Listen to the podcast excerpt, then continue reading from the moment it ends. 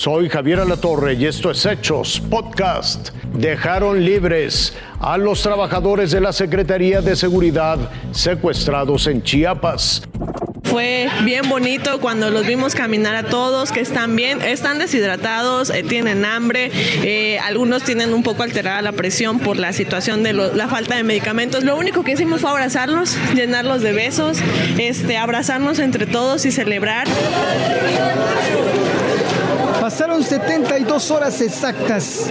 Algunos ya habían perdido la esperanza. Nosotros a estas alturas ya esperábamos lo peor.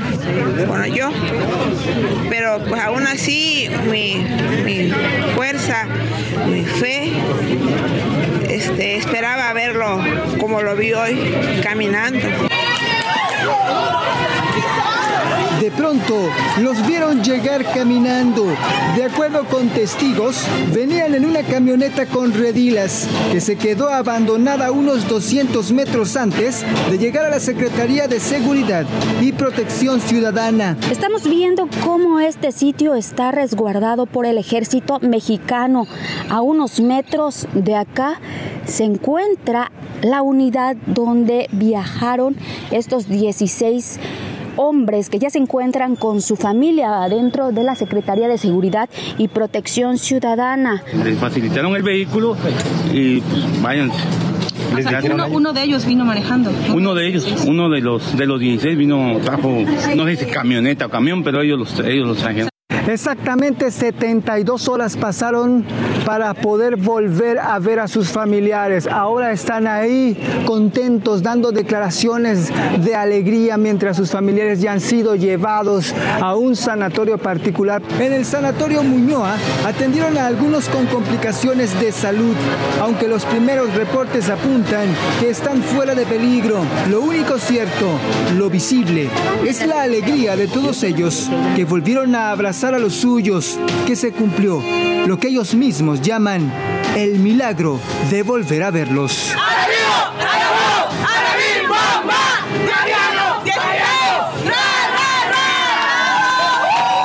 Daniela Grajales y Alberto Chamé, Fuerza Informativa Azteca.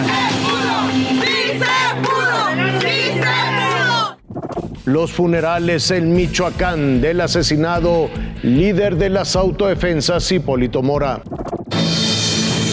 A unas horas de haber sido asesinado en La Ruana, el cuerpo del fundador y ex líder de los grupos de autodefensa en la Tierra Caliente, Hipólito Mora, fue entregado a su familia y estaba todo dispuesto para velarlo ahí donde vivió, luchó y murió.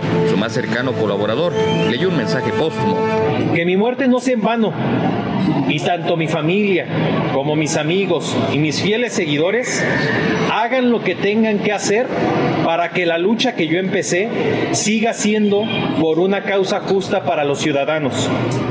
Aquí y en el otro mundo soy y seguiré siendo Hipólito Mora Chávez. Es el mensaje de, de nuestro amigo, de nuestro jefe Hipólito Mora para todos ustedes. También allí en La Ruana velaron a dos de los escoltas de Hipólito. El otro guardia civil fue trasladado a Morelia, donde le rindieron honores a los tres oficiales.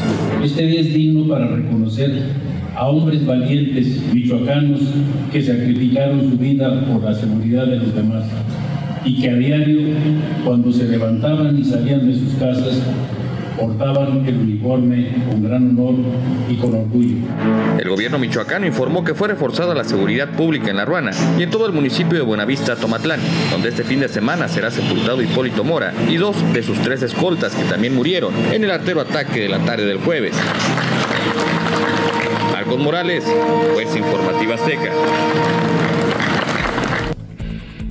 Hasta aquí las noticias, lo invitamos a seguir pendiente de los hechos.